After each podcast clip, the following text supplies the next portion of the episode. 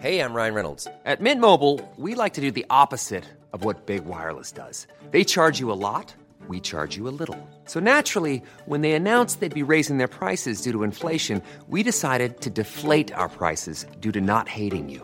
That's right. We're cutting the price of Mint Unlimited from $30 a month to just $15 a month. Give it a try at mintmobile.com slash switch. $45 upfront for three months plus taxes and fees. Promo rate for new customers for limited time. Unlimited more than 40 gigabytes per month. Slows. Full terms at mintmobile.com. There's never been a faster or easier way to start your weight loss journey than with PlushCare. PlushCare accepts most insurance plans and gives you online access to board-certified physicians who can prescribe FDA-approved weight loss medications like Wigovi and Zepbound for those who qualify.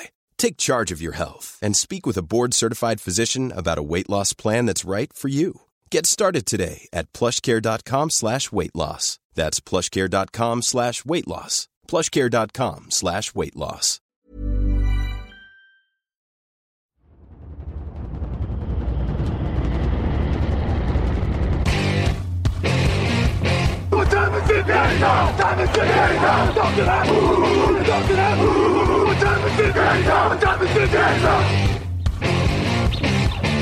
Got gun, Hulk left slot. Dixie left, Key left. Mercedes, wide chip, Ricky. Fever left, 75, Katie, Omaha. Quick, going.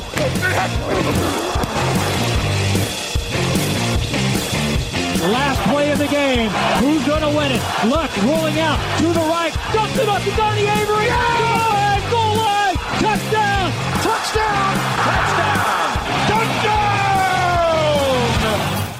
Hello, hello, bonjour et bienvenue à tous dans l'épisode numéro 326 du podcast Agent Actuel Matéi. Très heureux de vous retrouver pour votre débrief hebdomadaire de la semaine NFL. À mes côtés, Raphaël Masmejean. Raphaël, bonjour. Salut, salut à tous. Configuration grève hein, cette semaine, on n'est que deux, on fait un petit peu avec les moyens du bord qui peut se déplacer, pas se déplacer, à distance, pas à distance. Et du coup, le bonus de la grève, c'est que vous êtes livré en avance, donc comme quoi vous devez soutenir les grévistes, hein, puisque euh, ça vous permet d'avoir le, podcast euh, avec quoi 3-4 heures d'avance à mon avis selon le montage, hein, parce qu'on on enregistre euh, ouais, quasiment avec 4 heures d'avance. Donc euh, on, est pas mal. Euh, le podcast du mardi qui vous est présenté par le Hard Rock Café Paris tous les dimanches, soirée Game On au Hard Rock Café Paris Happy Hour pour ceux qui viennent voir les matchs euh, et les beer buckets, 6 bières pour le prix de 5. Donc ne ratez pas ça, soirée tous les dimanches. Il y aura aussi la soirée Super Bowl et puis probablement une petite fête de fin d'année comme on le fait à chaque fois. Le match de l'année, les Patriots en difficulté, les Rams qui vont mieux, les Titans en feu. On se prépare une fin de saison exceptionnelle, Raphaël. Tout ça et plein d'autres choses, on va en parler dans cette émission. On vous fait gagner un petit truc aussi. Alors attends, d'habitude on fait toujours gagner un petit truc. Faut que je retrouve ma liste de l'eau. si vous partagez l'émission, on vous fait gagner un truc. Et je ne euh, ah bah voilà, j'ai fait une erreur sur mon sur mon fichier Excel. J'arrive pas à y accéder. Alors voilà, c'est- c'est ma faute. Je, je suis obligé de m'envoyer. Bon, on vous fera gagner un truc si vous partagez Voilà. l'émission et on le dira sur les réseaux. Là, c'est la surprise. Voilà, Euh, peut-être euh, un porte-clés, peut-être un. Voilà, il y aura un petit un petit souvenir NFL, peut-être un programme. Euh, N'hésitez pas à partager l'émission sur les réseaux sociaux. En tout cas, on l'a dit, une énorme fin de saison qui se prépare. On débriefe tout ça. C'est après le premier jingle. Garoppolo fires. It is caught still on his feet is Kittle with a big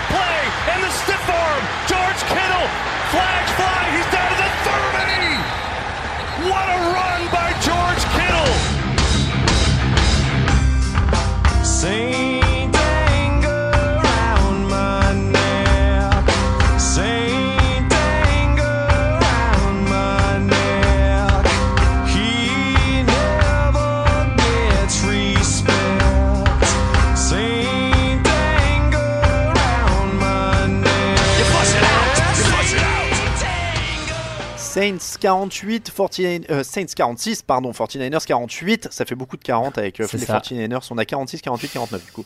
Euh, 48 à 46 pour San Francisco. Ce sera plus simple. 94 points, 981 yards, 12 touchdowns, victoire à la dernière seconde sur un field goal et une énorme action offensive de George Kittle en fin de match sur une quatrième et deux. Raphaël, est-ce qu'on a assisté au match de l'année? Euh, ouais, pas loin. C'était, c'était sans doute le match euh, de cette saison régulière. En tout cas, d'un point de vue offensif, c'était, on a frôlé la perfection sur plusieurs drives, euh, même la première mi-temps. hein, sincèrement, je, on, on a toujours du mal dans ce genre de match à savoir si c'est les défenses qui étaient complètement absentes ou les attaques qui étaient vraiment très fortes. Là, j'ai quand même un peu le sentiment qu'on était dans une situation où on a eu deux attaques qui étaient en rodage, enfin qui étaient parfaitement rodées. Euh, des coachs avec des appels de jeu hyper euh, inspirés, euh, des 49ers qui avaient l'habitude de faire jouer à Garoppolo beaucoup de slant et là qui changent complètement, des Saints qui ont réussi à s'adapter au fait que les 49ers bloquent bien Alvin Kamara pour aller chercher Jared Cook, enfin il y avait beaucoup de diversité, du coup c'est, d'un point de vue offensif c'est assurément la plus grande, le plus grand match de cette saison. Bon, on, on a vécu un super match, comme tu le dis, offensivement. Et on n'a plus aucun doute sur les 49ers. Parce que là, euh, Jimmy Garoppolo à 349 yards, 4 touchdowns, 131 déval. Euh, Emmanuel Sanders, alors Emmanuel Sanders, 7 réceptions, 157 yards, un touchdown. C'est aussi quand même euh, une différence incroyable dans cette mm. saison pour les 49ers, cette arrivée d'Emmanuel Sanders dans l'effectif. Ouais, ouais, bien sûr, c'est une énorme plus-value parce qu'il permet de répartir un peu plus les, les touches avec George Kittle, enfin les réceptions. George Kittle n'est plus la cible, enfin même si ça reste une cible privilégiée pour Garoppolo, hein, mais en tout cas on va dire il est un bis, il partage un peu ce rôle de numéro 1 avec euh, Emmanuel Sanders, et donc forcément ça ouvre le, playbook, surtout pour un coach comme Shannon, esprit offensif, avoir ce genre de joueur comme Emmanuel Sanders capable de courir tous les tracés sur toutes les parties du terrain, je pense que ça doit quand même assez l'inspirer, on va dire, en termes de playbook. Donc euh, il, a, il apporte une vraie plus-value là-dessus. Et euh, pour le début de ta question, non, on n'a plus de doute. Le, seul doute qui reste, ça peut être un peu euh, la réaction d'une équipe qui découvre les playoffs. Voilà, c'est ça, on sait que toutes les équipes le gèrent pas forcément bien quand elles passent d'un bilan négatif à les playoffs tout de suite derrière.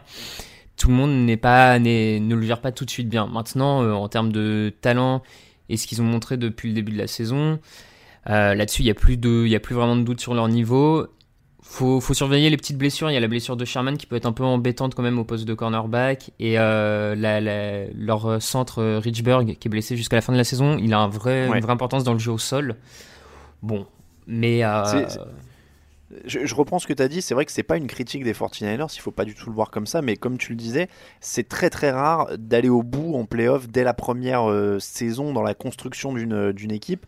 Euh, les, les, les, Seahawks, par exemple, avant de gagner leur Super Bowl contre les Broncos, avaient tâté un peu de playoff l'année mm. d'avant. les Falcons, alors ils sont pas allés au, ils ont pas gagné le titre, mais c'était des habitués des playoffs. Même les, les, Packers de Rodgers ou des choses comme ça avaient tâté quelques matchs de playoff.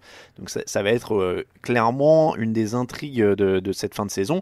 Mais après, comme tu disais, sur le jeu, voilà, ils peuvent gagner au sol, ils peuvent gagner dans les airs, ils ont une très bonne défense. Alors voilà, là c'est un match où ils prennent 46 mhm. points. Euh, est-ce qu'on s'inquiète parce que c'était censé être la meilleure défense de la ligue avant ce match? Ils ont pris cher, ils prennent 4 touchdowns sur les 4 premiers drives des Saints. Mais est-ce que c'est une anomalie? Ça reste quand même une très très forte défense, quoi. Ouais, comme je te disais, moi je suis pas plus inquiet que ça dans le sens où ils ont fait, euh, ils ont eu à faire une attaque qui était vraiment très inspirée sur ce soir-là. Malgré tout, on a quand même vu un Nick Bossa capable de 2-3 grosses actions pour stopper des drives. On a quand même vu une interception. Euh, bon, voilà, je, je, pense que leur défense est, a montré malgré tout, malgré ses, points pris, a montré qu'elle a des capacités. Euh, donc moi je suis pas plus inquiet que ça. Je, je pense pas qu'ils vont prendre 45 points euh, la prochaine fois qu'ils rencontrent une grosse attaque. Même question pour la défense des Saints hein, d'ailleurs. Ils étaient une très bonne défense avant ce match, ils en prennent 48. Ouais, euh, et alors pour le coup, je, je dirais pas que la défense des Saints m'inquiète plus, mais peut-être là où je suis un peu plus pessimiste par rapport aux 49ers, c'est que je, je trouve que eux, leur, euh, leur souci au niveau du backfield défensif continue à s'illustrer, on va dire. On, sait qu'ils ont un front seven assez fort, dominant, capable de bien bloquer la course, capable de mettre la pression. J'ai trouvé qu'encore une fois, leur cornerback un peu à, l'arrache. Et euh, c'est pas la première fois, c'était un peu ce qu'on qu'on pense depuis le début de la saison. Et pour le coup, euh, ça se confirme aussi un peu. Donc. Tu l'as dit, l'attaque des Saints était, était vachement inspirée mais Alvin Kamara, 1,9 yards par, mm. course, et c'est pas euh, forcément nouveau dans ce match. Il a passé les 100 yards au sol que deux fois cette saison, et il a passé les, les 50 yards à la réception qu'une seule fois. Euh, qu'est-ce qui fait que euh, Alvin Kamara est pas dans le rythme cette année, j'ai l'impression? Il a été, si je dis pas de bêtises, il a été un peu ralenti par une blessure en milieu de saison. De mémoire, il a raté un ou deux matchs. Peut-être qu'il a un peu de mal à, à se relancer à ce niveau-là. Après, je sais pas, parce que je trouve pas que la ligne offensive soit particulièrement moins bonne que l'an dernier. Euh, quand on voit euh, sur ce match les, performances au sol de Latavius Murray, qui a eu de mémoire 7 yards par portée à peu près. Enfin voilà, c'est une ligne qui continue à réussir à ouvrir des brèches. Euh, il est un peu plus en difficulté, mais je pense que ça reste malgré tout une grosse menace. Donc peut-être un peu de synchronisation avec Drew à retrouver. Bon, deux, je vais le dire plusieurs fois dans cette émission, deux équipes qu'on devrait, devrait revoir en playoff, Mm. et ça promet, parce que franchement, ce genre de match, euh, on en redemande. Euh, Patriots 16, Chiefs 23, deux autres équipes donc qu'on devrait revoir en playoff, et ça promet. On s'est demandé la semaine dernière s'il y a de quoi être inquiet pour les Patriots. La réponse semblait être quand même oui après ce match. Oui, moi je, je, je reste inquiet offensivement par cette é- équipe des Patriots. Euh, les quelques points qu'ils ont marqués sont soit venus de positions très favorables apportées grâce à la défense ou aux équipes spéciales où tu redémarres depuis le, le camp adverse et donc tu n'as que quelques yards à faire pour, euh, pour euh, y aller, ou alors c'est des trick plays. C'est ce, euh, c'est cette play action pour Edelman. C'est euh, Mm. voilà, j'ai l'impression que si si McDaniels trouve pas le trick play au bon moment, l'attaque de manière classique n'arrive plus à avancer comme elle a pu le faire par le passé où c'était une sorte de de, euh, de papier euh, millimétré où chaque action était euh, su à l'avance et était exécutée de manière parfaite, chaque tracé était parfait. Là, c'est plus le cas. Donc, euh, Pour, pour compléter ce que tu dis, les deux seules actions de plus de 20 yards viennent sur des trick plays, sinon il n'y a aucune action de plus de 20 yards. ouais, ouais, non, mais ils ont, ils ont du mal. Je, je pense que de 1, il y a un déficit à l'heure actuelle de talent dans cette attaque. Il n'y a pas de tight end numéro 1. En dehors de d'Edelman au poste de receveur, c'est peut-être un peu compliqué. On a une Killary qui est un rookie, mais voilà, c'est un rookie. Euh, Mohamed Sanou qui est pas forcément très bien utilisé à l'heure actuelle du côté euh, de, de New England. Et puis Ouais. sur la ligne offensive, on l'a dit, hein, ça, ça fait plusieurs semaines que ça dure. Beaucoup de blessures sur la ligne offensive et il y a un vrai problème de rythme avec Tom Brady. En t'entendant parler de, de Tyden, je suis en train de réaliser qu'en fait, toutes ces. euh, euh, c'était pas des rumeurs, parce qu'il n'y a jamais vraiment eu de, de vraies rumeurs, mais toutes ces, ces trucs de. de des Patriots et des, des supporters des Patriots qui entendaient oui Rob Gronkowski va revenir oui il va peut-être revenir je pense qu'en fait c'était plus un vœu qu'autre chose vu leur Oui. situation Euh, s'ils avaient eu un vrai Tyden on n'aurait pas eu autant de, de- de fausses rumeurs en fait sur, euh, sur Rob Gronkowski Oui, oui, non, je Euh, pense aussi. Après le premier drive, ils se sont éteints, euh, 278 yards au total. Euh, ils ont eu la- une chance d'égaliser hein, quand même à la une minute de la fin. Ça a été bien défendu par, euh, par Bachon Breland. Euh, 2 sur 12 sur les troisièmes tentatives. Il y a eu aussi beaucoup de blitz, beaucoup de pression. Ça met l'attaque en échec. Euh, ça les rend aussi prenables. Alors, euh, Steve Spagnuolo qui blitz Tom Brady, euh, on l'avait vu dans, dans, des- dans un Super Bowl, euh, avec les- à l'époque où il di- dirigeait la, la défense des Giants. Donc, il aime bien. Steve Spagnuolo, entre parenthèses d'ailleurs, il, il gagne son, son pognon quand il joue les. Ouais, c'est ça. C'est- vraiment son, son gagne-pain. Euh, mais, mais Il- voilà. il, devrait être Alors, embauché par une équipe de l'AFC Est. Hein, ça, il aurait quelque clair. chose. à- C'est clair. Le, mais le truc, c'est ce que j'allais dire, c'est que euh, ça, ça a toujours été le truc de dire euh, quand on joue les Patriots, faut mettre la pression pour les battre, etc. Sauf que là, ça semble plus faisable que d'habitude. Je suis, je suis d'accord, ça semble plus faisable. Euh, je vois beaucoup de gens qui disent euh, que l'attaque des Patriots va se régler euh, d'ici les playoffs. Je, euh, je peux les rejoindre un peu parce que moi, tant que les Patriots seront pas éliminés, je croirais qu'ils, enfin, je pense, je pense qu'ils peuvent gagner le Super Bowl euh, toujours à l'heure actuelle. Et voilà, tant qu'ils seront pas éliminés, c'est une équipe qui- qu'il faudra craindre et je les enterre pas. Maintenant, je trouve qu'en en termes de ce qu'ils dégagent offensivement de cette saison, euh, c'est pas comme certaines ces deux trois dernières années où ça se mettait un peu en, en route, mais euh, en semaine euh, 7-8, euh, c'était réglé offensivement et ça, ça déroulait sans aucun problème. Là, c'est quand même très moyen. Euh, et voilà, man- manque de talent, un Tom Brady un peu ralenti, qui a moins de temps de lancer, qui est qui est pas qui est pas sur la même longueur d'onde euh, que la plupart de ses receveurs, qui a plus de tight end, euh, un McDaniels peut-être moins inspiré aussi. Enfin, je, je suis sceptique sur euh, sur la façon dont les dont ces Patriots-là peuvent redresser la barre d'ici deux semaines, quoi. Disons que le facteur X, c'est l'attaque. Ils ont toujours leur défense. Oui. Mais euh, parce que, alors on, on va parler un peu des Chiefs. hein. Euh, les, les Chiefs ont pas fait exploser le compteur, mais Patrick Mahomes est capable de trouver euh, quelques brèches, même contre une grande défense, et c'est un peu ce qu'il a fait. Il y a une série où il réussit une troisième et 19 euh, vers Tyreek Hill, puis une deuxième et 25 sur Michael Hardman, Hmm. et il faut ça pour déborder la défense des Patriots. Il faut des, des exploits comme ça. L'avantage pour les Patriots, c'est qu'ils joueront pas toujours Patrick Mahomes, alors même s'ils risquent de le croiser en playoff. hein. Mais, mais voilà, donc ils ont toujours leur défense. Ce que tu disais, voilà, est-ce qu'ils vont réussir à se réveiller? Tout dépend de l'attaque. On dirait vraiment que tout dépend de l'attaque maintenant sur, sur cette fin d'année. Oui, oui, moi je, je pense que tout dépend de l'attaque, d'autant plus que hum, leur défense est très bonne, mais je pense qu'on l'a vu depuis le début de cette saison, à mon avis, elle, elle suffira pas à, aller faire, à faire un run en playoff de trois victoires. Je, on, on les a vus perdre face aux Ravens, face aux Texans et face aux Chiefs, soit les trois plus grosses Ouais. attaques qu'ils ont rencontrées.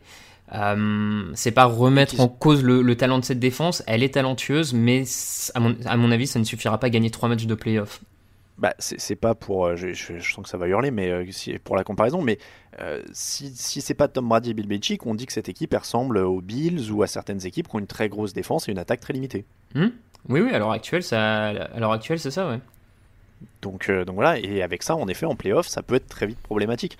Euh, les Chiefs, eux, ont euh, une défense qui s'est quand même améliorée d'ailleurs sur ce match. L'attaque, on l'a dit, a réussi quelques exploits. On, on, va pas remettre en cause le dynamisme, encore une fois, et le, bon coaching d'Andy Reid. Mais en défense, il y a eu des progrès aussi. En défense, il y a eu des progrès, comme tu dis. Euh, Spagnuolo, pour le coup, fait un vrai bon match avec une, euh, une stratégie très agressive sur Tom Brady et profiter, à mon avis, de ses absences sur la ligne offensive en se disant si c'est pas à ce moment-là que je mets la pression sur Tom Brady, euh, c'est ça sera pas un autre moment. Donc, ça a été bien joué. Ils prennent encore, euh, malgré tout, quelques yards, mais bon, c'est une défense qui est capable de faire des turnovers. On, on le savait, hein, de toute façon, c'est une défense, elle a besoin d'être moyenne pour donner l'opportunité à son quarterback d'aller chercher le match. Après, par contre, là, c'est moi, c'est là où je suis peut-être un peu plus inquiet. J'ai trouvé Mahomes un peu diminué physiquement. Je l'ai senti mm. un peu emprunté assez rapidement dans ce match. beaucoup de pépins hein, cette saison quand même. Il a eu un peu de problème de cheville. Maintenant, il a la main qu'à taper. Euh, faut... Ouais, c'est ça. C'est c'est pas aussi euh, aérien, on va dire, que l'an dernier. Mm. Euh, ce qui est bien dommage parce que le Mahomes aérien de l'an dernier avec une défense bien meilleure, ça, ça promettait beaucoup. Là, là du coup, l'attaque a un peu régressé. Ça reste quand même assez costaud côté de Chief, mais il faut surveiller physiquement Mahomes euh, d'ici la fin de saison, je pense. Un petit mot sur l'arbitrage quand même, il y a deux possibles touchdowns qui échappent à New England. Alors ils ont eu droit au grand classique des, arbitres qui sifflent trop tôt euh, alors qu'il y a un fumble et que le défenseur pouvait retourner, c'était Stephen Gilmore. Mm. Bon ça, euh, ça arrive malheureusement à plein d'équipes et à chaque fois le coup de sifflet est trop tôt et on se demande toujours bah, Ça arrive toutes les semaines. Hein, voilà, c'est une horreur. Euh, et puis après, ils ont le touchdown refusé à Enkilari parce qu'il aurait été hors du terrain, donc ils sifflent pas touchdown et c'est pas il n'y a pas de ralenti vidéo du coup parce que c'était pas un touchdown, sinon ça aurait été automatiquement revu. Mmh. Et comme New England avait déjà utilisé ces deux euh, challenges, dont un qui avait été gagné, c'est ça qui est assez dingue, ils l'ont pas récupéré, euh, ils se retrouvent à pas pouvoir challenger. Bon, voilà, ça, arrive à toutes les équipes. Ouais. Moi, j'ai une petite. Alors, c'est pas une théorie, mais euh, y a, alors, je suis d'avis et je le dis à chaque fois qu'il y a toujours des erreurs d'arbitrage sur toutes les équipes de manière indifférente. Pour moi, il n'y a pas de conspiration l'une ou l'autre, etc. Euh, et, il a suffisamment été reproché aux Patriots que les, arbitres allaient dans leur sens, etc. Enfin, c'était un des grands leitmotifs contre eux souvent. Euh, moi, je trouve que surtout ces erreurs d'arbitrage, quand on vient en parler, c'est que tu n'as plus suffisamment de marge euh, et, que les, que ces coups de sifflet ils deviennent décisifs. Je sais pas si tu vois ce que je veux dire. Oui. C'est-à-dire que les Patriots avant gagné de manière suffisamment significative pour que même quand il y avait une erreur ou deux d'arbitrage contre eux, ça se voit pas en fait. Et là, on commence à voir des erreurs d'arbitrage contre les Patriots parce qu'elles sont décisives, parce qu'ils ont moins de marge. Oui, oui, il y, a un peu de cette, cette saison. Après, forcément, c'est Là, ils ont un impact direct sur le résultat parce que ce, ce touchdown aurait pu. Bon, cela dit, il permet pas officiellement aux Patriots de revenir à égalité. On ne sait pas vraiment ce qui, ce qui se passe derrière, donc c'est toujours pareil. Mais euh, non, je vois ce que tu veux dire sur l'histoire des marges. Après, de toute façon, à l'arbitrage, euh, on l'a déjà dit un peu cette saison, il est pas mm. bon. Globalement, il est pas bon sur aucun match. Enfin, pas sur aucun match, mais euh, chaque semaine, il y a, y a, des choses négatives. Donc, euh, celui à Gilmore, c'est un enfer. Faut qu'ils arrêtent de siffler si tôt. Ouais, ouais, ouais, ouais non, mais oui. Vraiment. Surtout dans un, enfin, ouais, ouais, dans un sport comme ça, c'est assez étonnant. Euh, mm. Où t'as la vidéo de siffler tout de suite, comme, enfin, bon. Mm. Rams 28, Seahawks 12. A-t-on assisté au retour des Rams? Question simple. Euh, oui et non. Oui, au retour, malheureusement pour eux, sans doute un peu trop tardif.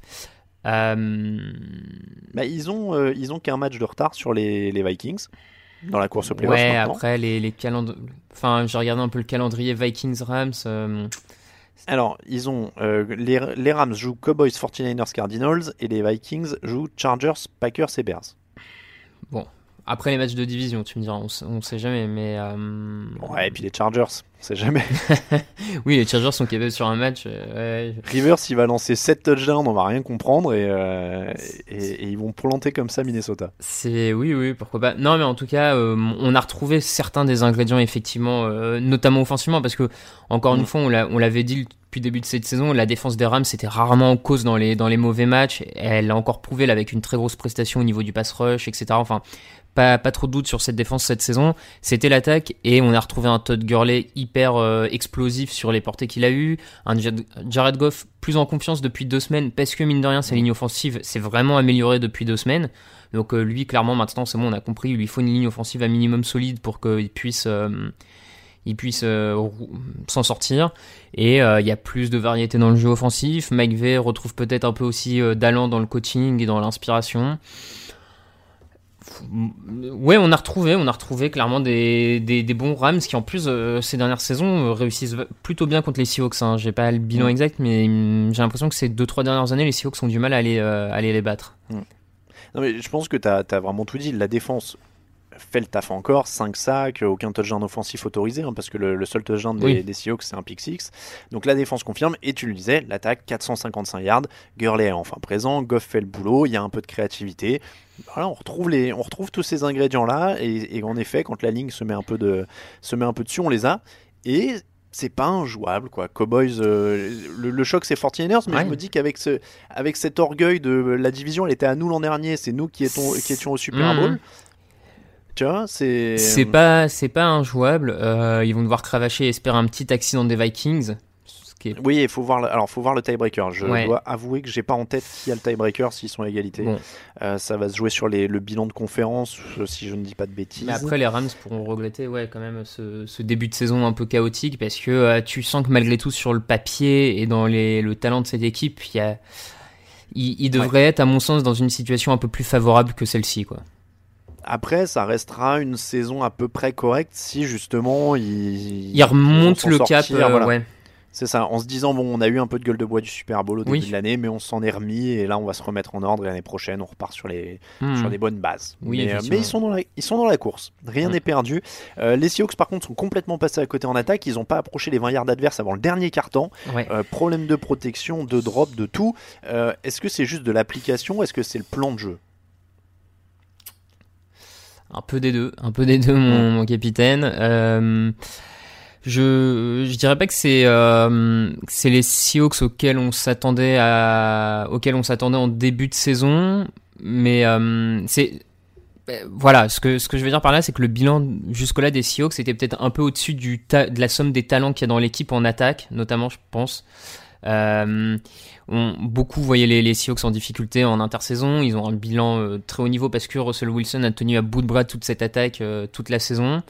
Là, dans un match où lui, il est en difficulté parce qu'il n'a pas le temps, forcément, derrière, c'est un peu plus compliqué parce qu'il n'y a pas le coaching offensif, en tout cas, il n'y a pas l'esprit offensif pour trouver les solutions si Wilson est bloqué. on a un Rachet Penny qui est en forme et qui se pète au bout de les croisés qui se pète rapidement mm. dans le match en plus.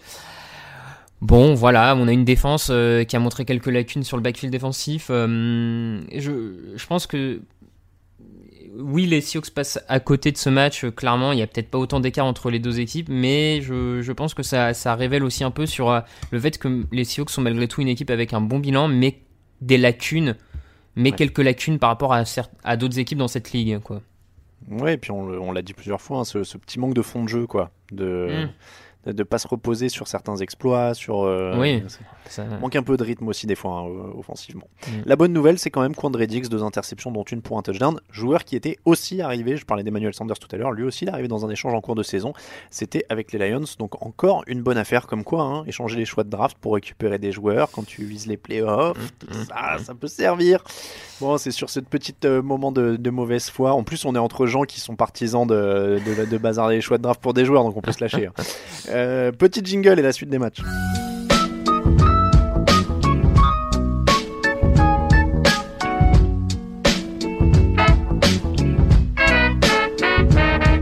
What's that? Uh, playoffs? Don't talk about playoffs. You kidding me? Playoffs? I just hope we can win a game.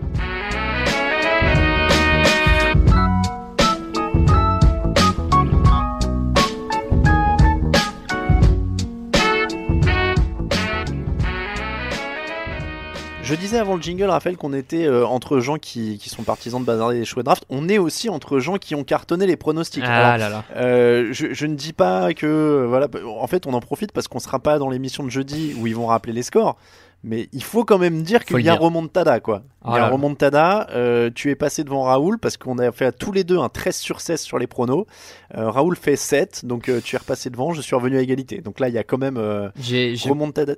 J'ai pris 10 points à Raoul en deux semaines. Voilà. Ouais, non mais là, euh, là, là, il y a, c'est c'est qui? C'est Paul Le Guen ou Stéphane Guy qui a hurlé non en voyant les pronostics de Raoul. euh, Euh, ouais, je Là- là, c'était, le- c'était ouais. Stéphane Guy, ouais. Ouais, là il y avait il y avait une petite ambiance Nou Camp 92e minute hein, pour pour Raoul cette semaine. On le salue en tout cas et on lui souhaite une bonne émission jeudi s'il veut bien la faire après avoir entendu ça. Toutes les autres affiches de la semaine donc les Bills 17, les Ravens 24. Les Bills ont tenu en défense mais ils n'en ont pas fait assez en attaque. C'est pas une grosse surprise. 6 sacs pour Josh Allen, 4 sur 17 sur troisième tentative, 5, euh, 5 three and out, donc 5 punts euh, après 3 tentatives, et un Allen à 17 sur 39 à la passe, 209 yards au total pour l'attaque. On n'est pas surpris, je te vois hocher la tête. Voilà, on n'est pas surpris. Euh, et pourtant, il faut le dire, hein, moi, moi, je, je trouve que depuis le début de saison, Josh Allen a progressé par rapport à l'an dernier. Il a beaucoup plus, euh, il fait beaucoup plus de gros jeux, beaucoup plus d'actions où il porte bien euh, son attaque.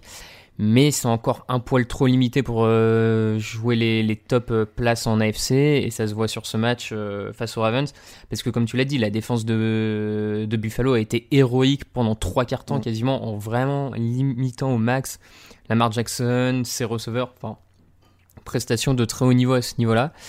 Euh, mais voilà, Josh Allen, pas de grande surprise. Maintenant, comme il progresse sur sa deuxième saison, côté Buffalo, tu te dis le chemin emprunté par l'équipe est quand même le bon depuis euh, l'arrivée de, de McDermott. Je veux dire, euh, ça se construit bien, ça drafte bien, ça, ça fait des bons choix, c'est solide, c'est cohérent. Donc euh, voilà. On, on a, eu- on a eu la discussion hein, euh, dans la rédaction pendant le match. Mm. On disait que justement c'était une équipe qui était bien construite, qui progressait régulièrement. Que là, ce sera peut-être un peu trop court cette année en, en playoff parce qu'il y a un petit manque d'attaque. Et, et je pense que Josh Allen progresse. Maintenant, il y a encore un palier à passer contre les, les tops équipes. Oui. quoi. C'est c'est- c'est le dernier pa- palier. Mais que s'ils continuent comme ça, ils- cette année, ils seront peut-être au premier tour des playoffs. L'année prochaine, ils pourront vraiment titiller New England euh, dans, dans la division et ainsi de suite. Donc, euh, c'est un beau projet. Et Là, ça semble un poil court contre les grosses équipes. Ouais, surtout que, enfin, même titillé, euh, je- ils ont qu'un match de retard sur New England, ils doivent les affronter la semaine pro, euh, dans deux Mm. semaines. C'est même pas dit qu'ils les embêtent pas un peu plus. Hein. Oui, oui, non, je voulais, mais je voulais dire vraiment la oui, non, mais je suis d'accord, je euh, vois, voilà. je vois Euh, être favori d'AFC, quoi. Enfin, Ouais, ouais, ouais. Parce que si tu, lui- si tu lui draftes en plus encore euh, du lineman, du, du receveur Ouais. pour l'entourer, etc., euh, ça commence. Voilà, c'est un vrai beau projet. Faut espérer que Josh Allen progresse, que tu l'entoures bien. hmm. Mais, mais les Bills font quand même des très belles choses dans la construction là depuis deux ans. Donc euh, voilà. Euh, neuvième victoire de suite pour les Ravens, on l'a dit, très grosse défense. Un peu moins d'attaque, mais ils trouvent toujours un moyen de gagner. Euh, on parle souvent du calendrier. Ces dernières semaines, ils ont quand même battu les Bills, les Niners, les Rams, les Texans, les Bengals, les Patriots, les Seahawks, les Bengals et les Steelers. Quoi. Oui. Donc euh, il y a du matos. Hein. Ah bah alors eux clairement tout- toutes les semaines par rapport à plein d'équipes on se pose la question ça c'est un nouveau test ça c'est ceci cela eux sur leurs 9 victoires comme tu l'as dit il y en a 7 face à des équipes qui- avaient un bilan au-dessus de 50% de victoires donc ils, cartonnent les plus forts ils les battent tous euh, les uns après les autres et euh, moi ce que je trouve euh, très optimiste et important dans la dynamique du côté de Baltimore c'est quand même que Là, dans un match où l'attaque roule un peu moins que ce qu'elle n'a eu l'habitude de le faire les semaines passées, c'est la défense qui a sorti les muscles en mettant une pression constante sur, sur Josh Allen, le- l'empêchant de faire quoi que ce soit. Euh, je, je trouve qu'à l'heure actuelle, en AFC, c'est vraiment l'équipe la plus équilibrée. Quoi. Entre son attaque et sa défense, c'est celle qui dégage, euh, qui dégage la, la plus grosse impression. Quoi. Donc, euh, et, là, avec la défaite de, de New England, si eux font pas de bêtises, ils, ont le premier, ils auront le, le siège numéro 1. Ouais. Faudra aller les battre à Baltimore. Ils ont un kicker, contrairement à plein d'équipes dans cette ligue. Donc, C'est vrai. non mais on, on l'a dit euh, la semaine dernière, et enfin, c'est dur de voir comment les battre en ce moment. Ils gagnent de toutes les manières possibles. Donc euh, sous la ça. pluie, pas sous la pluie, à la passe, au sol. Enfin, ils sont quand même en très, attaque, très en défense. euh, ouais. Raiders 21, Titans 42. Ils sont septième de la conférence, mais actuellement les Titans ont l'air d'être l'équipe la plus chaude en AFC Sud euh, et pas loin de dans, dans une bonne partie de l'AFC. Oui, oui, oui. 552 yards, 4 matchs de suite à plus de 30 points. Raphaël, où sont passés les Titans ennuyeux? Ah bah alors là, Qu'est-ce c'est. euh, qu'on nous a fait avec cette équipe? Non mais ce qui est assez incroyable, c'est qu'en plus, on pensait pas que ce serait Ryan Tannehill qui pourrait ramener la hype autour de, enfin ramener la hype, non, amener la hype tout simplement euh, à Tennessee. C'était euh, quand il est arrivé sur la pointe des pieds à Tennessee, on s'est dit bon, il allait un peu challenger Marcus Mariota, mais voilà, ça allait. euh, Et depuis qu'il a pris en, en main euh, cette équipe, il est, euh, bah c'est, le Tannehill que beaucoup de fans de Miami espéraient en fait. Finalement, c'est euh, c'est ce jeune quarterback euh, prometteur, intelligent dans ses lectures, qui en plus n'hésite pas à aller à la course chercher des gains, qui n'hésite pas même à aller taper des défenseurs de plus de 30 kilos pour les stopper, parce qu'il il, se fait intercepter cette semaine et c'est lui qui va taper le défenseur adverse pour l'empêcher de faire un pick 6. Donc je pense que ça doit plaire aussi pas mal à ses partenaires. Et dé- déjà, on l'avait vu aller au mastic euh, sur des courses où il va dans la end zone, euh, où il allait au plaquage et, tout ça. Et je pense, euh, sans, on n'est pas dans le vestiaire, donc c'est c'est peut-être un peu méchant de dire ça, mais euh, je, je pense qu'il amène peut-être un peu plus de, de charisme et d'enthousiasme auprès de ses partenaires que Marcus Mariota, qui était un personnage malgré tout euh, un peu plat, un peu. euh, Ah bah il est gentil, mais là si tu regardes le vestiaire, en termes de motivation, Marcus Mariota c'est Coldplay et Tannehill c'est Metallica quoi, tu vois. Ouais, ouais, non, il, y euh, il y a un truc qui se joue quoi, en termes de, de motivation Ouais, des gens. Non mais je suis d'accord. Mais en tout cas, il, du coup, il permet à ces, à ces Titans d'avoir une, une attaque beaucoup plus équilibrée. Même Derrick Henry, ses performances sont meilleures depuis qu'il y a Tannehill. Il profite du fait qu'il y ait une menace dans le jeu aérien pour euh, lui lui ouvrir des portes. Euh, et comme tu dis, les, les Titans, à mon sens, sont pas seulement l'équipe d'AFC Sud la plus, la plus impressionnante pour le moment. Ils sont, euh, moi, je suis pas loin de les mettre dans le top 4 AFC à l'heure actuelle. euh, en, en termes d'équilibre aussi d'équipe entre l'attaque et la défense, il y a, la défense est aussi à un bon niveau. Elle a des playmakers à l'image d'un Kevin Biard, leur safety. Voilà, eux ils ont leur destin entre les mains. Ils doivent jouer deux fois les Titans là sur les trois derniers. La Les couronne- Texans, tu veux dire. les Te- ouais, les Texans, la couronne va se jouer là-dessus quoi. Oui, oui, non mais là, voilà, là, c'est exactement ce que j'allais dire. C'est hyper simple, hein, ils jouent Oui. les Texans deux fois, donc euh, la division elle se joue là, euh, ils ont leur destin entre les mains. S'ils sont euh, raisonnables, je crois que s'ils font un match chacun, je crois que le tiebreaker est pour les Titans, j'espère que je dis pas de bêtises. Mais, mais voilà, donc clairement ils sont, ils sont bouillants, tu l'as dit, c'est équilibré, l'attaque va beaucoup mieux, donc ça va être intéressant aussi Mhm. à suivre cette fin de, de saison, en tout cas en AFC Sud. Et à mon avis, euh, il pourrait presque rendre un service aux Texans en les sortant des playoffs parce que ça permettrait peut-être de, que Bill O'Brien soit remercié et que, et que Peut-être, les ouais. Texans. euh, pe- Peut-être que je, je sais pas, est-ce qu'ils jouent le long terme? Tu sais, on va on va faire un coup euh, genre non mais si les Titans les Titans sont pas en playoff, euh, c'est qu'ils ont joué tactique. Ils voulaient que Bill O'Brien reste en poste pour gagner l'an prochain. Hum. C'est- C'était un coup des Titans pour que Bill O'Brien reste en place et prendre la division l'an prochain. Tu vois, ils, ils sont Ouais, très- ouais, ouais. je- Euh, les Raiders étaient à 6 victoires, 4 défaites. Ils sont maintenant à 6 victoires, 7 défaites. Ils ont perdu les 3 derniers. Euh, bon, c'était une, belle histoire quand ils titillaient les playoffs. Après, ils étaient un peu en sur-régime. Ils vont se reconsacrer maintenant à la reconstruction, notamment en défense, parce que là, on a vu qu'ils ont quand même pris un bouillon assez terrible. Oui, oui, comme tu dis, c'était une équipe en reconstruction, un peu en sur-régime. Euh, de mémoire, c'est quand même 8 ou 9 joueurs qui ont été sélectionnés à la dernière draft, qui ont eu déjà, pour certains, en plus un impact sur cette saison-là. Il y a des trous en défense, on le savait avant le début de la saison, c'est encore visible, mais ils ont plein de choix de draft pour l'année à venir. Donc euh, voilà, c'est une équipe qui est dans son processus de construction. Et à quelque part, c'est cohérent, sachant qu'ils ont donné 10 ans à Gruden de contrat, c'est cohérent que l'année 2 soit la continuité de la reconstruction, quoi. Que tu sois pas déjà au top euh, de ton année 2, c'est, ça paraît logique. Donc, euh, à voir pour la suite. C'est vrai qu'ils jouent le long terme. Euh, Texans 24, Broncos 38. Alors si les Titans euh, ont l'air de favoris de la FC Sud, c'est notamment parce que les Texans se sont encore fait méchamment dessus. Euh, alors le score a l'air beaucoup plus flatteur hein, parce qu'ils étaient quand même menés 38-3. hein. Il y a 38-24, mais ils étaient menés 38-3. Euh, on est d'accord que c'est un scandale ce genre de prestation quand tu es prétendant au playoff et prétendant à un titre de division. Ouais, ouais, ouais. Je cherche mes mots pour les. Euh, pour cette équipe parce que c'est. C'est un non-match total, il n'y a pas grand-chose à dire. quoi. Non, il y a pas. C'est un non-match. Surtout que le, le score est presque flatteur tellement ils ont été écrasés par Denver en Mhm. début de match. hein, je veux dire, c'est. Euh, mais voilà, c'est encore une fois, euh, pour moi, on en revient toujours au même souci. C'est c'est le souci Bill O'Brien qui peut pas, euh, son équipe peut pas arriver préparée comme ça après une victoire face aux Patriots. Euh, C'est magique, t'as vu en conférence de presse d'ailleurs Ouais. hein, quand il le dit. Quand il dit, euh, je croyais que l'équipe était préparée, mais en fait non. C'est pas possible. Et pour moi, ça, c'est typiquement euh, la preuve d'un mauvais coaching parce que justement, les Texans battent les Patriots la semaine d'avant, qui est l'équipe mythique de ces dernières années, et battent les Patriots, c'est battre les Patriots. Et, et tu tombes dans le piège la semaine suivante en perdant contre Denver. Voilà, c'est typique le coaching qui tient pas ses joueurs, qui les fait pas assez bien bosser, qui exploite pas assez le talent de son groupe. Euh, pour moi, voilà, c'est. Alors après, oui, il y a des lacunes. Il manque un JJ Watt sur le pass rush. Euh, le backfield défensif est pas exempt de tout reproche. Ça manque sûrement un peu de talent. Il y a encore des problèmes sur la ligne offensive. hein. Ça, c'est. Mais c'est une équipe euh, dont. Ouais, mais tu, tu, tu te fais pas étrier comme ça par Denver. Non mais voilà, c'est ça.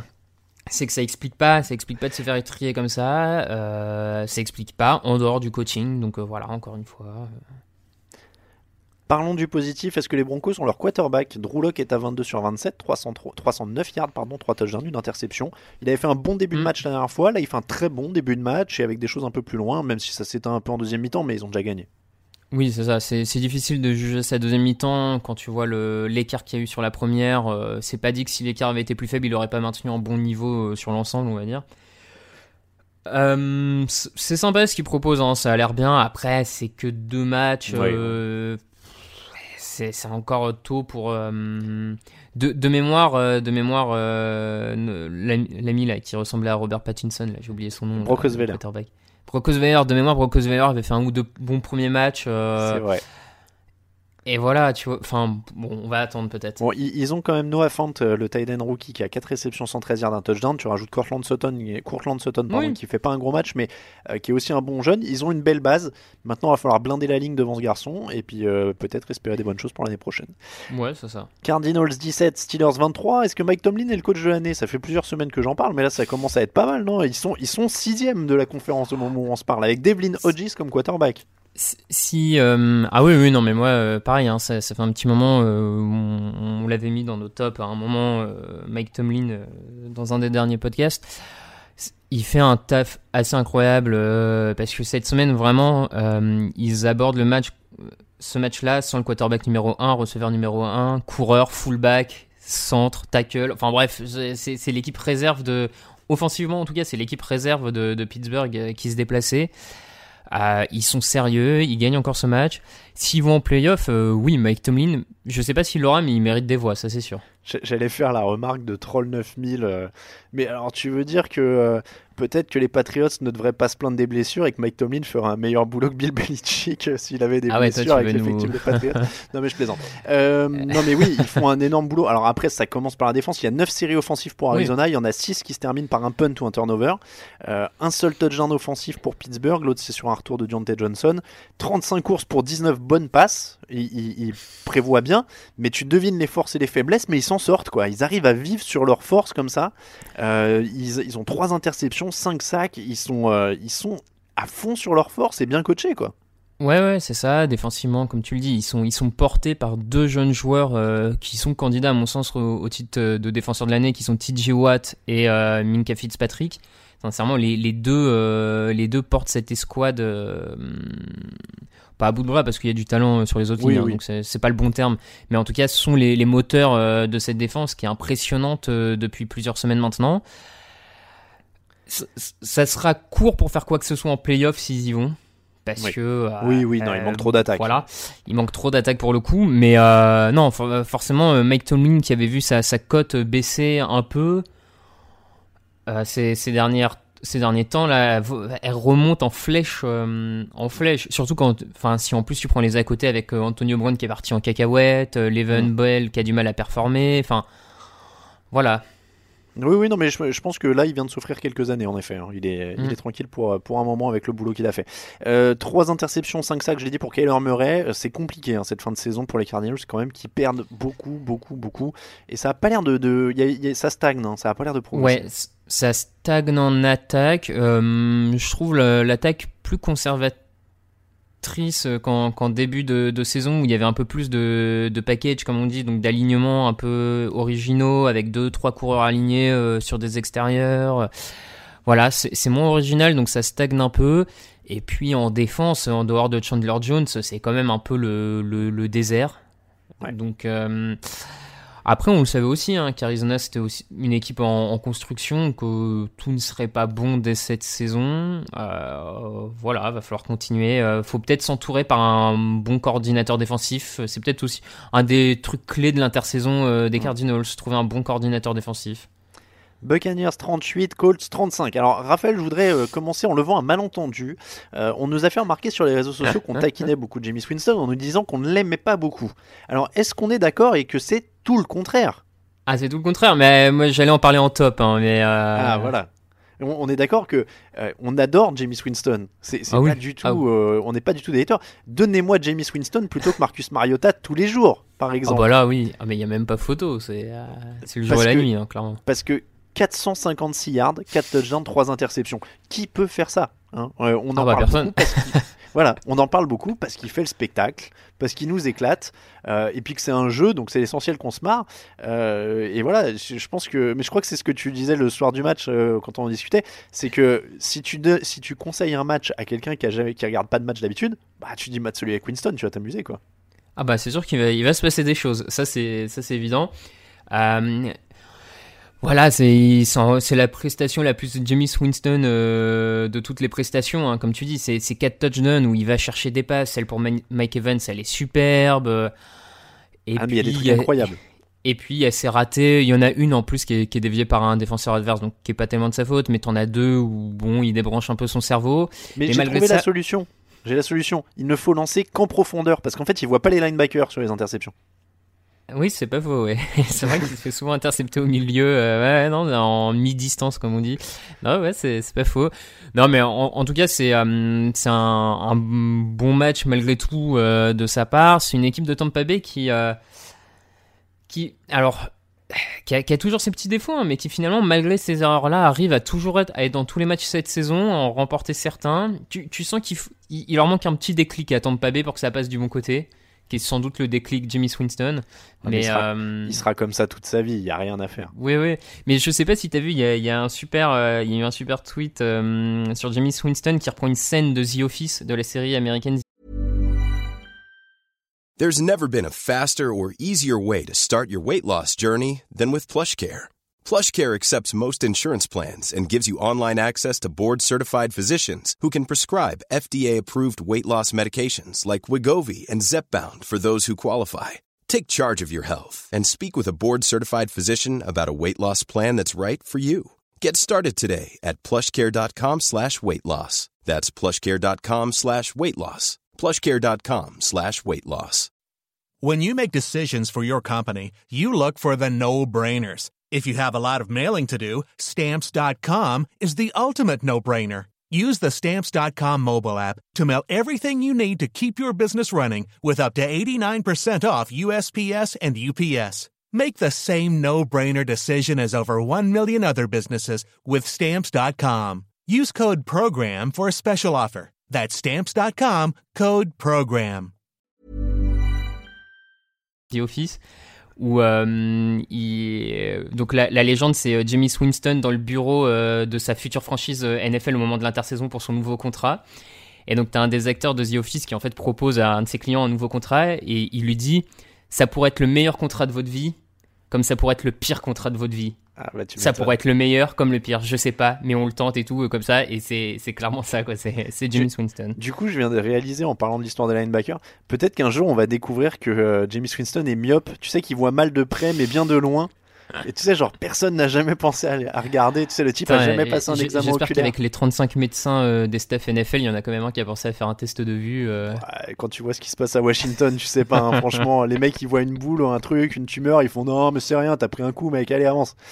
Donc, euh, donc je sais pas. Franchement, un jour on va, un jour on va réaliser qu'il a juste un sale problème de vue et qu'il voit bien que de loin, tu sais. Euh, bon, sinon, on voulait dire que c'est terminé pour l'école dans la course au playoff. Alors ils sont pas mathématiquement éliminés, mais là ça commence à faire beaucoup. Leur jeu au sol a été mis en échec. Jacoby Brissett a été honorable, mais il cale à la fin. Après, Il- vas-y, vas-y, oui. Ouais, ouais, non, euh, je- mais je, je, je pense que c'est ce que tu allais dire. Hein. Il, il manque de cible là sur cette fin de saison, euh, sans T.Y. Hilton, sans Eric Ebron. Euh, quand en plus le jeu au sol est stoppé, ça, ça rend plus compliqué la tâche, même si lui est, est pas mauvais. Hein, mais voilà, il y a, il y a beaucoup de, de blessures sur cette fin de saison côté Colts. Euh, je pense que malgré tout, il y a aussi euh, le, contre-coup peut-être de, cette saison qui était prometteuse avec Andrew Luck et finalement qui Andrew Luck ne vient pas. Et tu sais, les premières semaines, ça se passe bien parce que t'es dans le. C'est pas on se bat pour lui, peut-être pas jusque-là, mais c'est euh, on veut prouver qu'on est une bonne équipe sans Andrew Luck et de toute manière, on peut faire des choses sans lui. Et à la fin de la fin, quand dans la course finale, il faut un quarterback capable de faire la différence, et ben ça cale parce que c'est pas Andrew Luck qui est à la tête de cette équipe et donc ça, ça cale dans les grands grands matchs à la fin de saison, quoi. On passe en NFC, toujours dans la course au playoff, Eagles 23, Giants 17 après prolongation. Euh, les Eagles sont décimés, ils ont terminé le match avec un seul receveur euh, en état de jouer, mais ils sont toujours vivants. Euh, J'ai envie Ah de oui, dire que alors, c'est ouais. l'essentiel. Ils, ils ont joué une mi-temps et la prolongation. Euh, Carson Wentz et Zach euh, vont chercher les touchdowns de la victoire. Boston Scott est la révélation du match. Il avait joué 14 snaps en carrière avant ce match. Là, il prend 128 yards. Euh, la défense se réveille en deuxième mi-temps, mais bon, c'est pas glorieux parce que c'est, c'est, y a quand même pas grand-chose en face, quoi. Oui, c'est ça. Face à la, c'est même étonnant qu'ils aient eu autant de. Bon, alors non, pas étonnant parce qu'avec toutes ces blessures, mais il n'y a pas grand-chose en face. T'as une défense euh, de New York qui est assez catastrophique et qui en plus est pas capable en cours de match de s'adapter à ce que les Eagles euh, font. Euh, comme tu dis, après euh, Philadelphie est toujours là, il n'y a plus grand chose. Euh, bon, écoute, ça tient. L'avantage, c'est qu'ils peuvent toujours prendre la division. Enfin, c'est une équipe euh, qui est en train d'imploser dans tous les sens de l'autre côté. On va y revenir après aussi. Je, je les donne pas perdants, hein, les Eagles, hein, sur, ce, sur cette fin de saison euh, pour gagner la, la division. Ils, ils sont, Euh, alors, ils sont pas. aussi en galère que Dallas euh, psychologiquement, visiblement, mais ils ont encore moins de monde dans l'effectif à cause des blessures. Oui. Alors moi, je miserais sur Dallas, il faut mettre de l'argent maintenant, mais euh, c'est quand même, quand même très compliqué. Euh, bon, on l'a dit, hein, en face, il y a Eli Manning qui rejoue. Alors bonne première mi-temps, il lance deux, deux touchdowns pour Darius Layton. Derrière, il gagne 29 yards en deuxième mi-temps, quoi. Donc, euh, donc a priori, euh, il y a un peu de réveil de la défense de Philadelphie, et puis il y a un peu du fait qu'il y a quand même pas grand-chose quoi du côté de, de New York. C'est un peu une, une course. euh, Bon, il va y avoir le, le Battle Royale, hein, ça va être le Philadelphie-Dallas de la semaine 16. euh, ça va être euh, exceptionnel. en termes de niveau de jeu, je sais pas, hein, mais au moins il y aura de la hype. Mais voilà, bon, c'est- très dur de commenter cette, NFC Est parce que c'est tellement décousu pour, pour les deux équipes. Il y a tellement de blessures, il y a tellement de, de problèmes psychologiques, que ce soit pour Ouais. Philadelphie ou Dallas, que ça ressemble pas à grand chose, quoi. Non, non. Euh, juste une petite stat, Eli Manning est maintenant en bilan négatif sur l'ensemble de sa carrière en saison régulière. Alors, il aurait peut-être Ah, pas dû revenir mal. rejouer. Comment Ça fait mal. Ben ouais, 116 victoires, 117 défaites en saison régulière hein, maintenant pour Eli Manning. Donc euh, bon, c'est pas, il joue dans des équipes, hein, c'est pas tout lui. La, défense, c'est pas lui. hein. Mais voilà pour la petite stat. Euh, Bears 31, Cowboys 24. On continue donc avec cette NFC Est. On regroupe. euh, on, vous rappelle depuis la semaine dernière les matchs de playoff. On essaie de, faire les, résumés dans cet ordre-là. Euh, donc ça, c'était le jeudi. Deux questions pour moi sur ce match, Raphaël. Numéro 1, qu'est-ce qui ne va pas à Dallas? Dak Prescott dit qu'il n'arrive pas à mettre le doigt sur ce qui va pas. Est-ce que toi tu y arrives? Enfin, j'y arrive. Je sais pas si j'ai la bonne réponse, mais je pense y arriver parce qu'il me semble que c'est quelque chose qui est sur le banc de touche euh, du côté de Dallas. Je. et, Bon, et dans là- la tribu, et dans la tribune du propriétaire. Oui, potentiellement dans la tribune du propriétaire, mais bon, ça encore, c'est un- autre, euh, c'est un autre débat parce que Jerry Jones, au moins, je lui, je lui accorde le, le crédit, c'est, il est ni sur le terrain ni à appeler les jeux, donc euh, je lui accorde au moins Oui. le crédit que, à part, à part faire le kéké en tribune, il n'est pas responsable de, de faire grand chose d'autre, on va dire. Et Ouais, de mais- mettre un peu de pression. Il met une pression qui n'était pas forcément nécessaire sur son équipe, euh, ok, je te l'accorde. Maintenant, moi, je, je peux aussi comprendre euh, qu'ils soient un peu énervés parce que euh, c'est une équipe qui, à mon sens, exprime pas forcément tout, son- enfin, qui devrait pas être autant en galère pour remporter cette NF NFC Est là, avec des Eagles aussi décimés. Je, je suis d'accord Euh, avec toi, je suis d'accord avec toi, mais un truc quand même sur Jerry Jones, faut pas oublier qu'il n'est pas que propriétaire, il est general manager hein, officiellement. Oui, non, mais ça, ouais, oui. Après, ça fait un petit moment que c'est plus vraiment lui à la draft euh, qui s'en occupe. Enfin, Ouais, mais tu vois, dans les faits, Oui, Dallas c'est quand même la seule équipe qui a un general manager qui est invirable de facto. Oui, oui, non, mais je suis, je suis d'accord. C'est pas, tout n'est pas idéal dans ce, dans cette gestion. hein.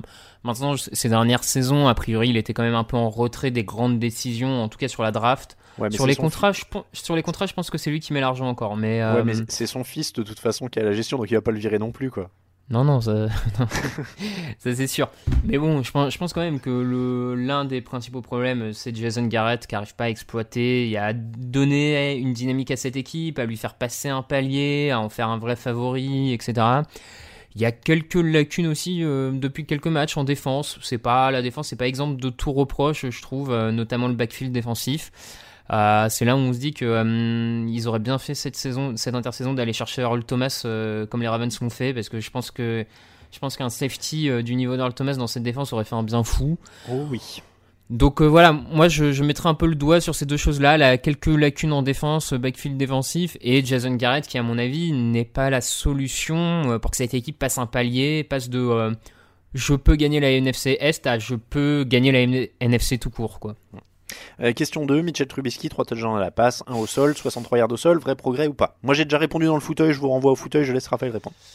euh, coup de vrai progrès, euh, oui. De, dans les faits, oui, c'est mieux qu'en début de saison. Euh, c'est pas hum, clairement. Maintenant, c'est aussi mieux parce que tout d'un coup, son jeu au sol se met à être un peu plus performant depuis 2-3 semaines avec le coureur rookie Montgomery de mémoire Mm. sur le nom. Voilà, après, euh, c'est un peu mieux, mais c'est pas non plus Trubisky qui fait gagner son équipe. euh, À confirmer, bah, quoi. à confirmer. Après, je, je pense, moi, mais je, je, je pense que tu as le même avis que moi. On sait ce qu'on a avec Trubisky. Ça va être ce quarterback euh, correct, euh, correct sans plus, qui, qui fera. euh, voilà, qui fera Ouais. du moyen. Avec un peu de taf, il peut devenir le nouveau Alex Smith. Quoi. Euh, Packers Ouais, 20, Redskins 15. Aaron Rodgers a expliqué après ce match que ça le dérange pas de gagner moche jusqu'au Super Bowl si ça marche. Alors il a raison sur un point, c'était moche. Euh, Oui. Cette Ah attaque tous toujours. Est-ce que Aaron Rodgers joue trop compliqué? Bonne, euh, bonne, euh, bonne question. C'est, c'est pas, c'est pas improbable. Hein. C'était déjà ce qu'on, ce qu'on lui reprochait un peu euh, l'an dernier. Euh, cette tendance à, peut-être trop vouloir faire du big play, trop vouloir faire euh, et pas être aussi mécanique qu'un Tom Brady ou un Peyton Manning ont pu l'être à une certaine époque où ça se contentait de faire des passes de 5-6 yards pour avancer, mais peu importe, on s'en fout, ça fait avancer quoi. Il y a un peu de ça. Après, c'est pas que lui non plus. Je, enfin, je sais pas, c'est, un peu bizarre hein, du côté de Green Bay, je trouve, euh, offensivement, ce qui se passe, parce que il y a. Il y a quand même Aaron Jones qui est devenu un vrai coureur numéro 1, qui apporte même des solutions à la réception. Euh, bon, après, après c'est non, faut aussi dire que moi je suis pas convaincu par son groupe de receveurs. Oui. Oui, c'est moins, c'est moins tu costaud vois, que ça l'a été. Davante Adams, c'est un bon receveur numéro 1, mais moi je le trouve juste au bon. Je trouve même pas qu'il soit particulier. Enfin, pour moi, c'est pas un top, il est bon. Derrière, c'est assez. Et Jimmy Graham, ça fait un petit moment que c'est plus le Jimmy Graham euh, de New Orleans. hein. Il y a peut-être ça aussi, il manque peut-être de, de receveurs d'un peu plus de talent. euh, Il y, a- il y a un Bon. peu des deux parce que justement, euh, comme il garde longtemps le ballon et qu'il cherche le gros jeu, c'est dur, d'établir un rythme et du coup d'intégrer aussi des, des receveurs qui sont peut-être un peu moins talentueux, comme le fait New England justement à une époque où tu as des Mm. mecs qui connaissent parfaitement le système et qui du coup font rouler le truc sans être forcément des, des, des Ouais, superstars quoi. Donc ça, ça- ça- l'un va avec l'autre quoi. Oui, oui, je pense. euh, bon, c'est c'est un peu compliqué de savoir vraiment ce qui. Parce que sur le papier, il y a quand même des éléments pour que ça soit un peu mieux offensivement, mais c'est vrai que c'est toujours. un- Après, c'est la première année euh, dans ce nouveau système. Oui, oui, Peut-être oui, qu'il faut du rodage aussi, quoi. Ce, ce sera un des mystères des playoffs, en tout cas les, les Packers, Mm. hein, pour l'instant, s'ils y vont. Euh, les Redskins se battent euh, alors avec leurs jeunes, avec leurs armes, ce sera à voir l'an prochain avec un autre coach. Euh, va falloir que Dwayne Haskins s'accélère, hein, il prend 4 sacs encore. Il est stacké sur 14% de ses tentatives. Qu'est-ce qu'il nomme? C'était 6% euh, pour, pour indication avec la même Ouais. ligne, du coup. Et et l'année où Deshaun Watson prend euh, 60 sacs ou un truc comme ça, c'était sur 10% des tentatives. Donc vraiment, Haskins, c'est vraiment sur un, sur un rythme élevé au niveau des, des sacs qu'il prend. On en reparlera évidemment plus en détail euh, encore l'année prochaine en espérant pour eux que ça se passe mieux. Les Vikings 20, les Lions 7, autre équipe de la NFC Nord, haute victoire sans trop de panache. Les Vikings s'imposent surtout en défense hein, contre une équipe faible. Euh, David Blow a pris plus de sacs que de passes complétées en premier quart-temps. Euh, pour, pour la petite stat, il en prend 5 au total sur l'ensemble du match. Bon, les, sympa, ouais. Ouais, les Lions marquent leur touchdown à 2 minutes de la fin, hein, c'était plié, il y avait 1-0. Euh, les Vikings sont 6 en NFC, on l'a dit, avec Chargers, Packers et Bears au programme, donc avec les Rams un match derrière. Bon, on sait ce qu'on a avec les Vikings euh, pour l'instant, ils auraient pu faire mieux en attaque, Euh, ils ont le potentiel pour faire mieux en attaque, mais au moins leur défense se remet en place. Oui, oui, c'est ça, comme tu dis, on sait ce qu'on a. La défense euh, s'est remise en place et est globalement solide. L'attaque, euh, il y a cette possibilité d'être explosif. Maintenant, les, Vikings, le test que tout le monde attend, à juste titre ou non, ça, chacun, chacun est juge, hein, mais ça va être dans le match à enjeu, élimination directe, voilà. On passe au match sans enjeu justement. Jaguars 10, Chargers 45. Euh, Gardner Minshew n'a rien pu faire pour empêcher une cinquième défaite de suite. Cette année, ils ont battu au final que les Bengals, les Jets, les Broncos et les Titans. C'est en début d'année. Est-ce qu'il n'y a pas tout à refaire finalement à Jacksonville? Plus que le quarterback. Bah, de toute façon, quand tu perds euh, sur un tel score, c'est pas que le quarterback euh, qui est le problème, hein, euh, assurément. De, de mémoire, là, c'est le troisième match de suite que les Jaguars perdent de plus de 17 points. Mm. Euh, pour une franchise qui était il y a deux ans et quelques en finale AFC, qui était pas loin d'éliminer les Patriots euh, in fine. euh, avec une défense de fer. Euh, ouais, ouais, ouais. c'est- pour moi, le, le constat est assez, assez clair. Euh, Il y a beaucoup, beaucoup de lacunes dans cette équipe. Euh, la ligne offensive est pas bonne. Le- la- les cibles, ça pourrait être mieux avec DJ Shark le rookie, hein, donc bon, on va attendre encore un peu. Et puis la ligne en, en défense, il y a plus le même, on retrouve plus les, les ingrédients. Pourtant, il y a des bons joueurs, Ngakwe, Campbell, mais euh, même si le départ cette saison de Miles Jack a fait beaucoup de mal, euh, on le voit hein, au poste de De linebacker. non, pas de Miles Jack, Kelvin Smith, pardon. Telvin Smith, ouais. Qui, est parti à l'intersaison, qui fait beaucoup de mal contre le jeu au sol. Euh, et puis le coaching, non, non, mais il y a tout à reconstruire. hein. Le coaching, le, problème, c'est que je suis pas sûr que, euh, pareil, là tu parlais euh, au-delà du coach, je suis pas sûr que le, le GM, tout ça, soit bien les bonnes personnes pour, pour remettre l'effectif en place. Oui, oui, non, c'est, c'est, je sais pas, moi je, je trouve que, euh, et, et en plus, Minshew, en fait, la hype a caché un peu euh, certains problèmes. Je pense que t'as, t'as pas de, de honte à garder Foles avec un nouveau coach pour voir s'il peut le relancer parce que Foles a que 30 piges. Euh, il est Non. pas si vieux que ça. Donc, Non, en il y a pas- construisant un peu le reste, euh, je suis pas sûr que le problème soit forcément de mettre Minshew à la place de Foles. Non, non, je, ah bah, je suis d'accord, hein, je suis pas sûr que ça réglera. Ça, ça à mon sens, c'est, c'est au nouveau coach de décider en fait lequel des deux il veut installer, s'il veut installer un tout jeune, tout jeune ou, ou se lancer avec Foles. Euh, je pense que c'est vraiment une décision du futur coach. euh. Bon, du côté des Chargers, ils ont fait un beau match, ils savent le faire. C'était les 38 ans de Philippe Rivers. Austin Eckler lui a offert 101 yards euh, à la course, 112 à la pas à la réception, pardon. Mm. Euh, Rivers qui a fait une, une belle déclin, il a dit Nous avons montré ce genre de sursaut cette année. J'ai lancé comme ça cette année. J'ai juste eu quelques pertes de balles et erreurs critiques, mais nous avons montré des éclairs de ça. Nous avons joué, nous avons juste été plus consistants aujourd'hui. Bah voilà, il a, il a résumé leur saison. Oui. J'aime bien ce genre de déclat parce que tu sais, c'est toujours les. En dehors des interceptions, j'ai été bon. Voir, euh, voir les Chargers des six dernières années, mais euh, Oui, oui, c'est vrai. Euh, Brands 27, Bengals 19. Alors je sais que j'ai dit euh, match sans enjeu. Mathématiquement, les Brands sont pas éliminés, mais on va pas se mentir, ils sont à deux matchs des Steelers et à deux matchs des Titans. hein. Euh, Oui. Donc quatrième victoire en 5 matchs pour, matchs pour les Brands, Euh, mais une victoire très difficile. Ils peuvent remercier le manque de réalisme des Bengals quand même parce que Cincinnati a gagné Oui. plus de yards, perdu moins de ballons, s'est retrouvé 5 fois dans la end zone avec seulement un touchdown au bout. Donc ça reste une victoire à l'arrache. Et au final, comme d'habitude avec les, les Brands, on parle pas du match, on parle des rumeurs de transfert de Beckham, on parle de Baker Mayfield qui dit que ses, ses médecins sont mauvais, etc., etc. Bon, mais il y a quand même un peu de mieux pour, euh, pour Cleveland, même s'il y a deux inter- interceptions. Alors il y a des rebonds euh, et des droits. oui, il y, a- il y a un peu de mieux parce que depuis quelques semaines, ils affrontent les moins bonnes équipes de la ligue. Enfin, ils ont Aussi. une deuxième partie de calendrier beaucoup plus facile. Euh, donc forcément, il y a un peu de mieux par rapport au début. Après, c'est vraiment très loin de ce de ce que plusieurs attendaient. Euh, bon, j'ai envie de dire, à mon sens, hein, euh, on voit avec le, le nouveau coaching l'an prochain. Enfin, je, pense que qu'il faudra voir ça. euh. Oui, oui, non, c'est vraiment. là, on est, on est dans le domaine de, de, la suite encore avec, avec Cleveland, une intersaison complète, peut-être mettre un peu plus en place le coaching staff parce qu'on entend parler euh, pendant la semaine de qui appelle les joueurs en attaque, un peu de friture, euh, chacun a son mot. Moi, à je pense qu'il faut le changer, hein, sincèrement. euh. Oui, oui, toi t'as jamais été partisan de toute façon de, Ouais. Kitchens, donc, donc voilà, ça va être des choses à mettre au clair en tout cas. En parlant de coaching staff que t'aimes bien, les Jets ont gagné. Tu vois, 21. alors, tu- ju- Oui. juste, je fais un petit rebondissement, mais à mon sens, un, un coach comme Ron Rivera pourrait apporter de la stabilité à cette équipe pour leur donner un vrai caractère et redresser un peu ce bateau, quoi. Mike McCarthy, Ouais, aussi, ouais, ouais. coach Ouais, ouais, je offensif pense- en plus. Ouais, ouais, je pense que c'est le genre de coach qui peuvent amener un certain sérieux, euh, et qui peut faire quand même du bien à cette équipe malgré tout et euh, Mm.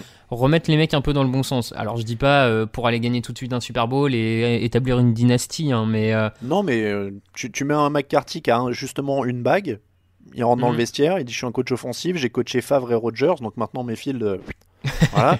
Euh, Et c'est pas une. euh, puisque j'ai pensé à lui parce qu'il y avait des rumeurs ce matin comme Ouais, justement encore coacher. Donc, euh, voilà.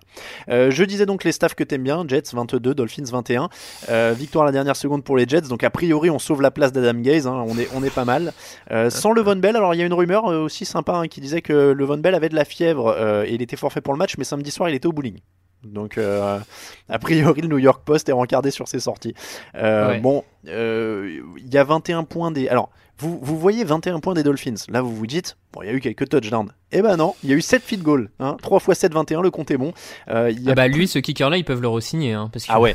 Et- alors, il n'y a plus personne à Miami. hein. Leur meilleur coureur sur ce match s'appelle Patrick Laird et leur meilleur receveur s'appelle Isaiah Thomas. Voilà. Je, je- je- sans leur faire insulte, hein, euh, le, le- le Mais- fan de. NFL lambda, euh, Patrick Laird et Isaiah Thomas, ça fait pas trop rêver quand même. Bon, c'était un match entre deux équipes qui visent l'année prochaine. On termine avec Falcons 40, Panthers 20. Chris Lindstrom était de retour et les Falcons signent leur meilleur match au sol de la saison, 159 yards. Coïncidence Je ne crois pas, non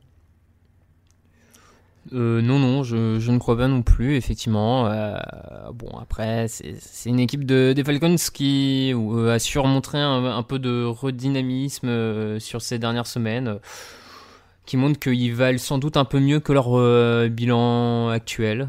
Bon, voilà. Oui, oui, oui. Ça, a été une saison un peu compliquée pour les deux. Il y a eu des blessures à Carolina, Ouais. il y a eu euh, des problèmes de coaching euh, à Atlanta. Il- Bah, des deux côtés, le coaching, aussi, hein, voilà. coup, Ouais, oui, oui, bah, de toute façon, en plus, oui, je dis ça, les Panthers viennent de virer leur coach. Donc, euh, D'ailleurs, a priori, l'intérim de Perry Fewell en tant que coach va pas vraiment se transformer en CDI hein, parce qu'ils prennent 4 ballons perdus, un, un touchdown de plus de 90 yards, les joueurs qui critiquent derrière, enfin la totale quoi. Ah bah alors là, euh, s'il y a bien des gens qui ne seront pas étonnés par ça, c'est euh, ce sont les fans des Giants, vu que Perry Fewell avait été quelques saisons le coordinateur défensif de New York, qui a laissé un souvenir impérissable du côté euh, de, la, de la grosse pomme, donc absolument aucune surprise pour le coup, tu vois. Et, et il a été coach principal des, des Bills, hein, de mémoire. Mais oui, c'est vrai, c'est vrai. Eh oui, oui, oui, ça s'est pas bien passé non plus, on s'en rappelle pas non plus. Non, voilà pour les matchs, on passe au top et au flop.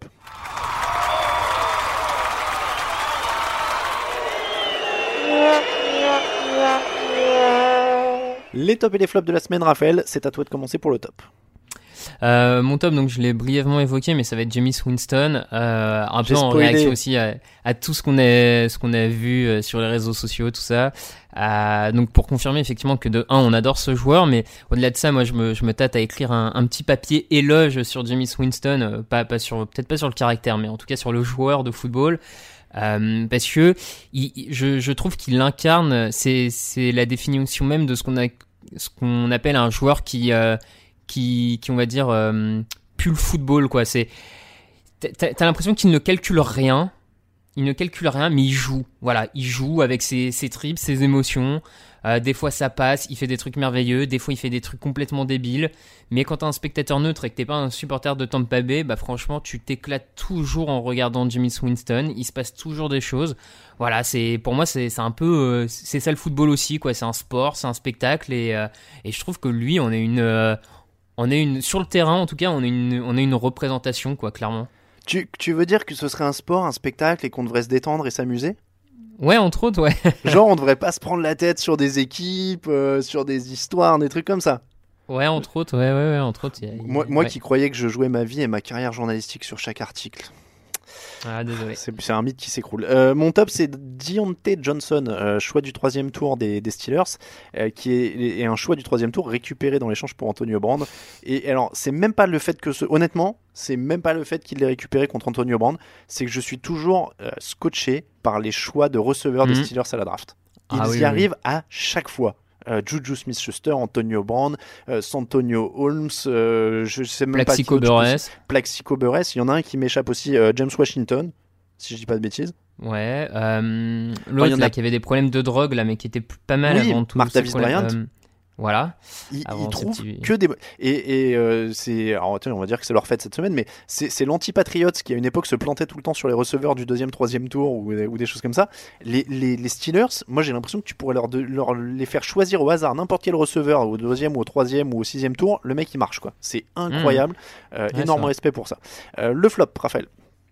C'est vrai. Euh, bon, bah, j'en ai déjà un peu parlé, mais euh, Bill O'Brien, hein, forcément, euh, et plus généralement les, Texans qui, après une victoire contre les Patriots, tombent bêtement face à Denver et du coup se mettent dans une position assez difficile avec deux matchs à jouer contre les Titans sans matelas d'avance, on va dire, parce qu'ils perdent justement ce match-là. Après avoir fait le plus dur en, en battant New England, voilà, c'est assez désespérant à mon sens. Euh, oui, oui, moi le, le flop c'est, euh, je suis désolé, je, je regardais autre chose. J'avais, j'ai surveillé autre chose en même temps, excuse-moi. Euh, Rappelle-moi, Ah. du coup, t'as dit c'était quoi ton flop? Bill O'Brien et Bill O'Brien, pardon, pardon. Euh, non, oui, j'allais dire, moi, c'est la vidéo. Alors, euh, je sais que c'est un sujet que qu'on aime bien, mais euh, j'ai l'impression qu'on est en train de devenir comme le, le foot soccer, où ils savent pas comment ils utilisent le truc. Nous, ça devient pareil le- dans le football Mm. américain. C'est-à-dire qu'à un moment, les interférences défensives, on, en- on retournait jamais. Maintenant, on va les retourner. C'est horrible. J'ai l'impression j'ai l'impression que le mieux, au bout d'un moment, ce serait de finir par enlever la vidéo dans tous les sports. Euh, qu'on arrête de se prendre la tête parce que visiblement c'est un bon outil mais personne ne sait l'utiliser. Donc euh, qu'on arrête de se prendre le chou et puis qu'on l'utilise plus quoi parce que euh, c'est ah Ah, oh, Woodbill l'utilise pas si mal. Hein.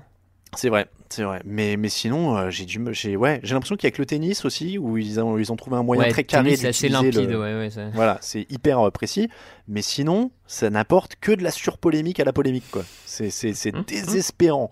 C'est désespérant et j'ai l'impression qu'on est en train de tomber là-dessus alors que j'avais pas l'impression que c'était trop le cas ces dernières années en NFL. Mais à force de rajouter des trucs, je sais pas. Je, je, je suis vraiment. euh, Bon, je, suis assez perdu là-dessus. Tiens, en parlant d'utiliser la vidéo, tu veux qu'on parle du Spygate 2 Non, mais alors, je, je, sais pas. euh, en fait, Joker? en fait, je sais pas si on devait en parler dans l'émission parce que c'est tombé ce matin.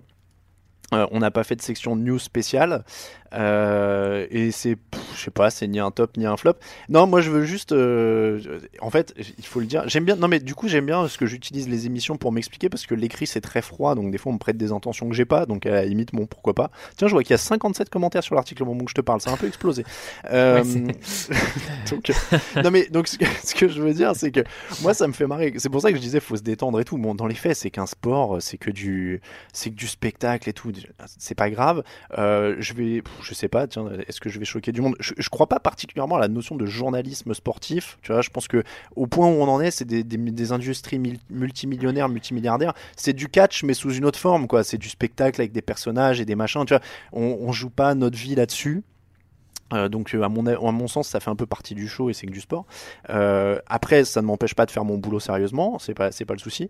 Euh, mais mais voilà et, et après pour euh, pour répondre à certaines critiques euh, moi j'ai aucun problème avec le fait de faire les mêmes articles si les Bengals ou si les, les, les, les Cowboys ou si les machins font la même chose. Le problème c'est que c'est tout le temps les Patriots. Moi je fais ce que je peux avec ce qu'on me donne hein, en termes de matière donc, euh, donc voilà, mon flop, c'est les Patriots, mais euh, non, mon flop, pardon, c'est les autres équipes. Il faudrait qu'elles le fassent aussi, que ça équilibre un peu les choses et qu'on ait des équipes sur des, des petites manigances comme ça d'autres équipes. Voilà, moi je veux écrire sur d'autres équipes. C'est c'est mon, c'est mon, c'est mon deuxième flop, c'est que je, je veux que les autres équipes essayent de magouiller un peu, qu'on puisse écrire sur elles aussi. Merde.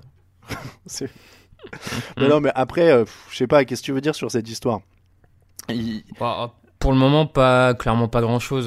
c'est c'est encore un peu euh, un peu Ouais, moi-.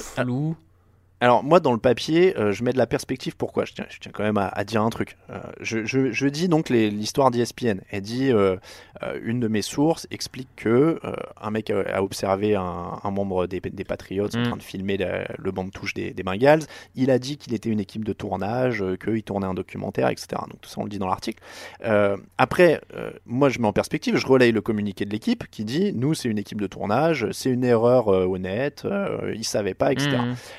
Là où on va me dire oui tu mets à charge etc dans le dans l'article je tiens à le dire. En effet moi j'ai une conception du journaliste qui est que euh, il faut aussi mettre en perspective les faits. C'est pas que donner des faits. Quand tu peux les mettre en perspective c'est aussi ton rôle. Euh, donc en effet je mets en perspective en disant quand TDA est accrédité à Londres on sait qu'on doit pas filmer le terrain. Donc oui, je mets ça dans l'article parce que euh, j'estime que le lecteur est assez intelligent pour se dire ah bah ouais, c'est quand même bizarre que si TDA sait qu'il n'a pas le droit de filmer le terrain quand il y va, euh, une équipe de tournage accréditée par une équipe NFL arrive là en disant ah bah mince dis donc je savais pas que je pouvais faire un plan fixe de 30 minutes sur le banc de touche adverse quoi. Euh, Mm. Donc voilà. Il y a des trucs comme ça. Après, j'en veux pas particulièrement aux Patriots ou quoi, je m'en fous. Ce serait eux ou une autre, ce serait exactement pareil. Euh, mais, mais voilà, donc je mets en perspective pour ça. Et après, à la fin, on me dit tu mets à charge, etc. Bah, je mets en perspective avec des faits précédents qui étaient le premier Spygate et une enquête d'ESPN de 2015 qui dit euh, aux enquêteurs, le chef de la vidéo des Patriots a dit si vous vous faites gauler, dites que vous êtes une équipe de tournage qui fait un documentaire. Euh, ça ressemble un peu à ça, quoi. hein. Euh, Moi, je, je- au, bout d'un moment, je prends pas les gens pour des jambons non plus, quoi. Donc, euh, Ouais, ouais. Et en plus, faut pas, faut pas oublier cette saison, l'incident qu'il y a eu à Buffalo avec Sean McDermott qui s'est énervé et qui a viré, euh, de mémoire, qui a viré le, le fils de Belichick. en plus, parce que il y avait eu ce- ce- cette embrouille un peu étrange. Donc après, quelle était la vraie intention derrière et euh, entre rivaux de division peut se créer un peu de parano et une réaction excessive de Sean McDermott. hein. Je, dis pas le contraire et j'accuse pas, j'accuse pas forcément, mais voilà, t'as as eu en plus cette saison ce petit truc un peu étrange à Buffalo qui a peut-être attiré aussi l'attention. Bah, Euh, Et- bon, non mais euh, voilà et donc à partir de là moi il y a que ça dans le papier j'ai pas dit euh, oh là là c'est pour ça qu'ils ont marqué que 3 points les Rams au Super Bowl là ça aurait été de la diffamation et là ça aurait été des conneries Mhm. mais, Ouais, mais ouais, voilà ouais. donc euh, donc voilà mais pff, moi honnêtement c'est ce que c'est ce qu'on disait mais- avant l'émission ça me fatigue plus qu'autre chose ces histoires parce que je sais qu'à chaque fois tout le monde va se gueuler dessus Moi- etc. moi, c'est- moi, moi, dans les faits je m'en fiche un peu quoi donc euh, C'est ouais, c'est plutôt le côté euh, on n'était pas au courant que c'était pas qu'on n'avait pas le droit de faire ça. Moi, c'est plutôt ça qui me gêne non, un peu. voilà. Je- je- Quand tu vois comment tout en NFL est réglé au millimètre près. Les, les, les, c'est bon, voilà, moi c'est ça que, que je veux dire, et c'est pour ça encore une fois que je le mets dans l'article, c'est que l- l- la justification ressemble à du foutage de gueule. Faut pas, faut pas non plus se mentir. Encore une fois, t'as été à Londres, euh, à Wembley comme moi, on est allé au Super Bowl, etc. Quand on te donne une accréditation, il y a une liste euh, qui va, il y a des écritures derrière l'accréditation, il y a un, un PDF que tu reçois avec l'accréditation qui te dit tu as le droit de faire ça, ça, ça et ça, tu n'as pas le droit de faire ça, ça, ça et ça. Donc euh, faut, faut pas faire semblant de dire oh non mais ils savaient pas les mecs, tu comprends. Donc, voilà. Et après faut pas non plus être naïf. Euh, S'ils veulent faire un, di- un, un documentaire sur le mec, euh, le recruteur qui est en train de, de scouter l'équipe, euh, l'équipe suivante, ils peuvent le faire, mais je suis pas sûr qu'ils aient besoin de faire des plans de coupe sur le terrain pendant longtemps et que le mec des, des Bengals les aurait gaulés en, en train de filmer comme ça. voilà. Donc après ils ont Mhm. fait une bêtise, ils ont fait une bêtise. Peut-être qu'il y en a d'autres qui le font, qui le font pas. Et à eux d'essayer de se faire moins gauler. À chaque fois ça tombe sur eux. Donc moi j'y peux rien. hein. Donc, donc voilà, c'était l'aparté, mais encore une fois, le prenez pas tant à cœur. J'en veux à personne. Je suis pas là pour. euh, moi je sais, je sais pas. Donc, euh, donc voilà, c'est c'est vraiment, euh, c'est vraiment comme ça. On passe aux questions.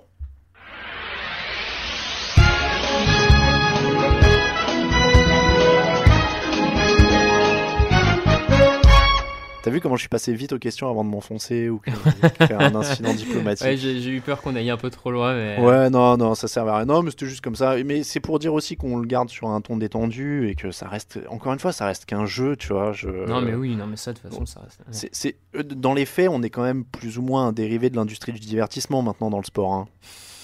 Non, mais tu vois ce que je veux dire Oui, oui, oui, non, mais puis euh, tous, les, tous les gens qui, qui te parlent de charte déontologique du, journal, oh là là, du journalisme et tout, mais tout ça là, ça, ça aussi, ça Oui, fait oui. rire. Il y a beaucoup de gens qui veulent brûler la carte de presse que je n'ai pas.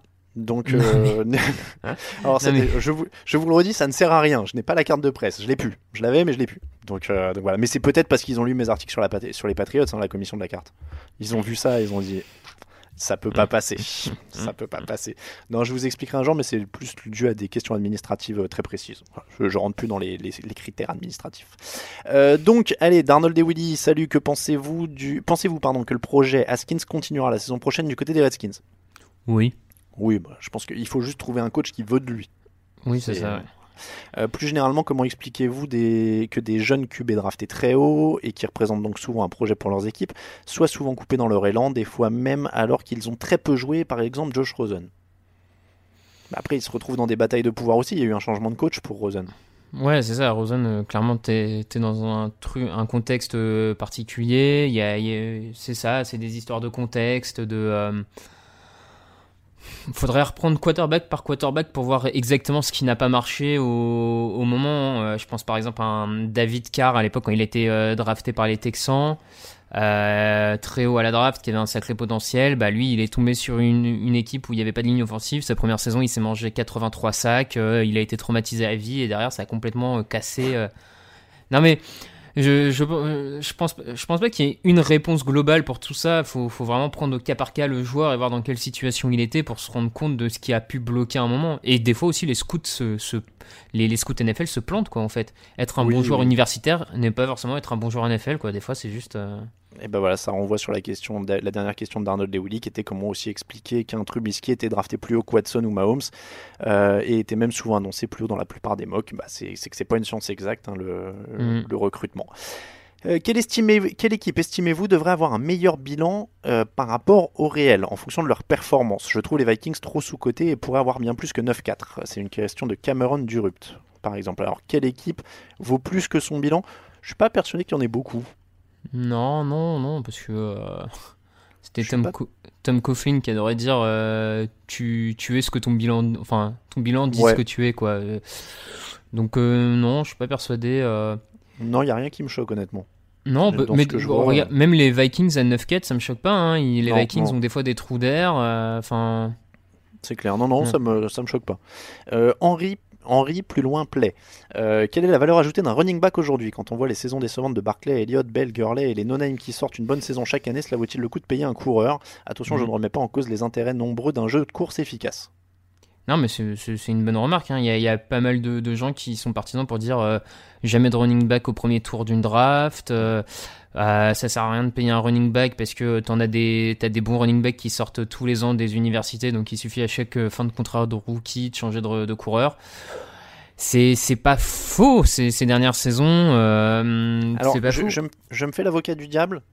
Euh, Christian McCaffrey, c'est un huitième choix de draft et Dalvin Cook, c'est un ah, second tour. Je croyais qu'il était au premier. Bon. Oui, n- ouais, non, mais je suis d'accord. T'as toujours des contre-exemples et et voilà. Maintenant, si tu prends ces dernières saisons, les équipes qui gagnent au Super Bowl, la- laquelle a un, un coureur euh, élite élite quoi, tu vois Je Ouais, oui, c'est vrai, c'est vrai. Euh. Baraton de Paris nous propose un petit quiz. Alors du coup, j'ai les réponses, donc je te fais le quiz. Euh, un petit quiz inspiré par le 49ers Saints euh, et son Ouais. score jamais vu jusque-là de 48-46. Alors c'est oui, c'est la grande mode. Euh, Il y a un site qui s'appelle NFL Scorigami qui Ah oui, recense tous oui. les scores qui n'ont jamais eu lieu. Donc là, visiblement, c'était c'était le cas. Depuis le début de la saison 2019, combien de scores inédits en NFL AFL depuis 1920 Bon, C'est trop dur. Il y en- a eu 6. D'accord. le plus grand nombre de points inscrits. Dans un match cette saison? Euh, Oui, non, euh, dans un match, mais je comprends pas en fait sa, sa question parce que la réponse correspond pas. Parce qu'il- Bon. il- Ah non, attends, je comprends pas. Quel est le plus grand nombre de points inscrits? Mais il y, a- il y a une réponse qui colle pas. Euh, le plus grand nombre. Ah, mais il a inversé ses réponses, je crois. Euh, le- Ah oui, non, le plus grand nombre de points cumulés. Ok, vas-y. cette saison? Non, au total. Ah, au total. C'était en 1966. Je te donne un indice au cas où tu te rappelles l'avoir vu. Ah, je sais pas, 109. 113, 60 à- 72 à 41 sur un Redskins Giants. Putain. Euh, le plus grand nombre de points inscrits par une équipe ayant gagné.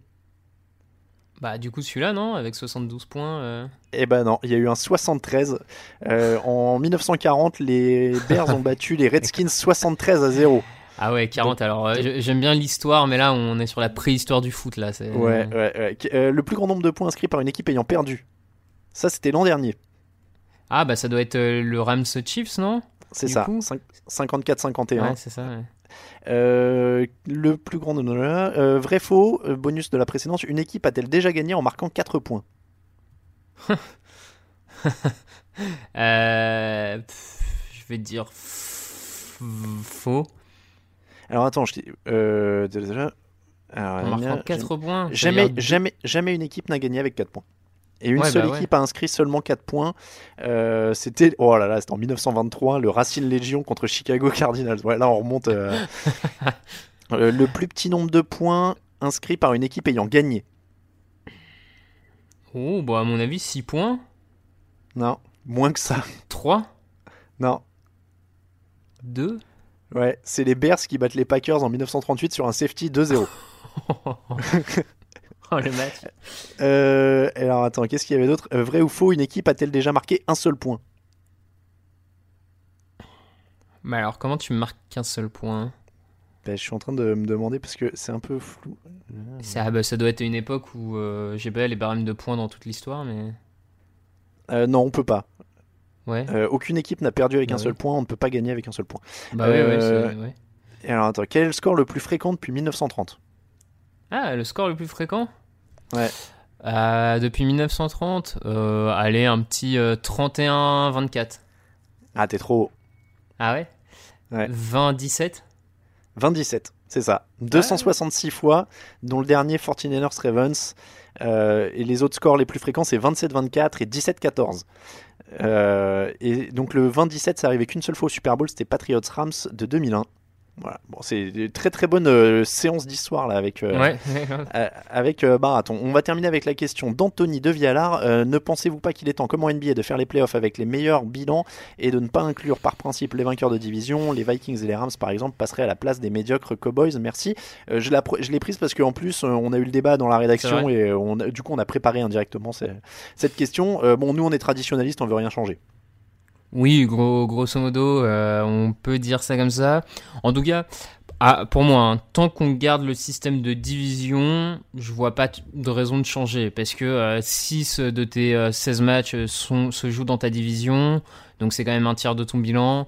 Euh, bon, voilà, tant qu'on a ce système de division, moi je suis pour co- récompenser le vainqueur de division. Par contre, si on veut remettre en cause ça, à mon sens, il faut faire exploser les divisions et avoir deux conférences, euh, deux conférences seulement, quoi. Oui, mais moi, moi, c'est pareil, le, le principe. euh, alors, après, on en a discuté. Le problème, c'est que des, des conférences, il faudrait qu'ils soient tous ensemble euh, et qu'ils jouent 15 matchs, du coup, enfin 16 matchs. Non, ils sont 16 par conférence, donc euh, Mm. 15 matchs juste contre leurs équipes de, de conférence. Bon, donc ça- même ça pas forcément en vrai. Ouais, J'y ai réfléchi, mais même pas. Tu pourrais faire 8-8 pour mm, vraiment mélanger. Et... ouais, mais du coup, c'est bizarre de classer par conférence si t'as pas joué tout le monde de la conférence. Tu vois, dans la division, ils se jouent Ouais, tous. ouais, ouais, oui, je joue tous. Non, mais c'est sûr. hein. Bah, sinon. moi, euh, Oui. Ouais. Ça- Non, moi j'allais dire, moi je suis attaché aux divisions. Pourquoi? Parce que ça représente un gros tiers du, du calendrier de- Oui. de- des équipes. Donc euh, à partir de, de ce moment-là, il faut, euh, il faut les classer là-dessus. Et après, moi le problème du bilan pur, c'est ce qu'on disait dans la discussion, c'est que souvent on prend comme exemple les équipes qui ont un bilan faible et qui mériteraient pas. Mais il y a aussi des équipes où les équipes sont tellement fortes euh, qu'elles se répartissent les victoires, comme à une époque où c'était très très fort dans la dans l'AFC Nord. Moi je prenais l'exemple Steelers, euh, enfin Steelers, Bengals, Ravens, qui étaient très très forts à un moment tous les trois et ça se répartissait forcément les victoires. Et donc ils méritaient tout autant d'avoir une place en playoff parce qu'ils sortaient de ce coupe-gorge qu'une équipe qui avait peut-être deux ou trois victoires de plus dans une division plus simple. Donc, euh, donc voilà, moi je, on oui, est oui, plutôt non, je suis d'accord. voilà, on est plutôt traditionnaliste. C'est donc sur cette euh, petite note euh, réac qu'on va terminer qu'on va terminer l'épisode numéro 328 du podcast Jean Actu. On vous rappelle que l'émission euh, vous est présentée par le Hard Rock Café Paris Euh, tous les dimanches c'est soirée Game On au Hard Rock Café Paris Happy Hour pour ceux qui viennent voir les matchs. N'oubliez pas, il y aura une soirée Super Bowl évidemment cette année. Et puis une petite soirée de fin d'année, comme on le fait à chaque fois. On vous remercie si vous nous soutenez sur Tipeee. N'hésitez pas euh, à rejoindre ceux qui le font. On cite Pantoufle qui s'est ajouté il y a quelques jours à la liste. Merci beaucoup, Raphaël Bah, merci à toi. ce petit podcast de grève qu'on livre en avance. Et on a même fait plus long hein, comme quoi euh, on est euh, on est motive. Euh, merci beaucoup à tous. En tout cas euh, si vous voulez nous suivre Twitter @tdactu Facebook @tdactu Instagram @touchdownactu euh, les Twitter personnels Raphaël underscore TDA Atalin alors les leçons de journalisme hein, c'est à Atalin Mattei si vous voulez les, envoyer. Je suis toujours preneur euh, à Raoul VDG, à Camille Saraben, à Thielo Radiosa pour nos camarades qui seront là jeudi. Euh, ah, du coup, j'ai l'air hautain quand je dis ça. J'aurais pas dû dire ça. hein. J'aurais pas dû dire ça. Bon, bref. Mais non, Tu mais c'est que ça tu me, couperas au c'est que ça me- montage. ça me- Comment? Tu couperas au montage au pire. Ouais, non, mais ça, ça me vexe dans mon petit cœur quand je me fais chahuter comme ça. Et voilà, du coup, je, je suis, je suis tout émotif. Oh. Euh, merci à tous. En tout cas, on vous rappelle que toute l'actu de la NFL, c'est sur tdactu.com. On vous souhaite une très bonne semaine. À jeudi pour la preview. Normalement, ce sera avec, euh, avec euh, Greg et Raoul. Euh, en tout cas, on nous le souhaite. Ça dépendra du, du trafic. merci beaucoup. merci à tous. Bonne semaine. Ciao, ciao.